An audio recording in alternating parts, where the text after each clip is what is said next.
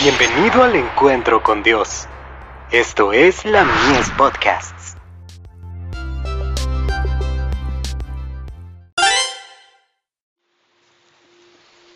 Recibiréis poder. No es una emoción, ni un rapto. Por lo cual, teniendo nosotros este ministerio, según la misericordia que hemos recibido, no desmayamos.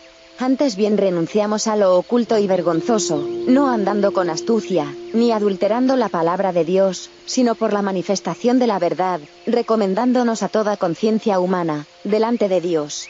Segunda de Corintios, capítulo 4, versos 1 y 2. Hermano mío, hay peligro para los que en nuestras filas cometen un error con respecto a recibir el Espíritu Santo. Muchos suponen que una emoción, o un rapto de sentimientos, son evidencias de la presencia del Espíritu Santo. Hay peligro de que los sentimientos correctos no sean comprendidos, y que las palabras de Cristo, enseñándoles que guarden todas las cosas que os he mandado. Mateo 28, verso 20, pierdan su valor. Hay peligro de que las propias invenciones e imaginaciones supersticiosas ocupen el lugar de las escrituras, Digan a nuestro pueblo, no estén ansiosos de introducir algo no revelado en la palabra. Manténganse cerca de Cristo. Recuerden sus palabras, enseñándoles que guarden todas las cosas que os he mandado, y he aquí yo estoy con vosotros todos los días, hasta el fin del mundo.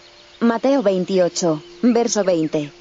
Él está con nosotros mientras enseñamos las palabras que Él habló, tanto en el Antiguo Testamento, como en el Nuevo Testamento. Quien dio los mandamientos en el Nuevo Testamento, es el mismo que impartió la instrucción contenida en el Antiguo Testamento. El Antiguo Testamento y el Nuevo Testamento son sagrados, porque ambos contienen las palabras de Cristo. Desde la caída de Adán, toda comunicación del cielo a la tierra, ha venido por medio de Cristo. El que cree la instrucción contenida en el Nuevo Testamento y en el Antiguo Testamento, haciendo las cosas que Cristo ordenó en ellos, tiene al Salvador siempre consigo.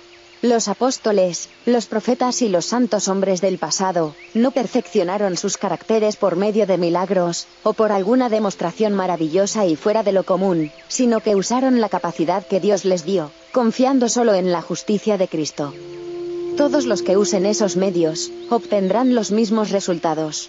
Satanás desea que cada transgresor de la ley de Dios, pretenda ser santo, se siente satisfecho cuando los hombres basan su fe en doctrinas espurias, y en un simple entusiasmo religioso.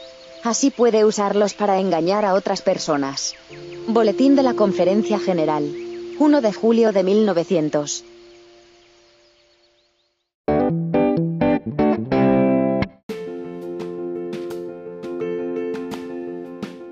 Visítanos en o hereje para más contenido. Dios te bendiga.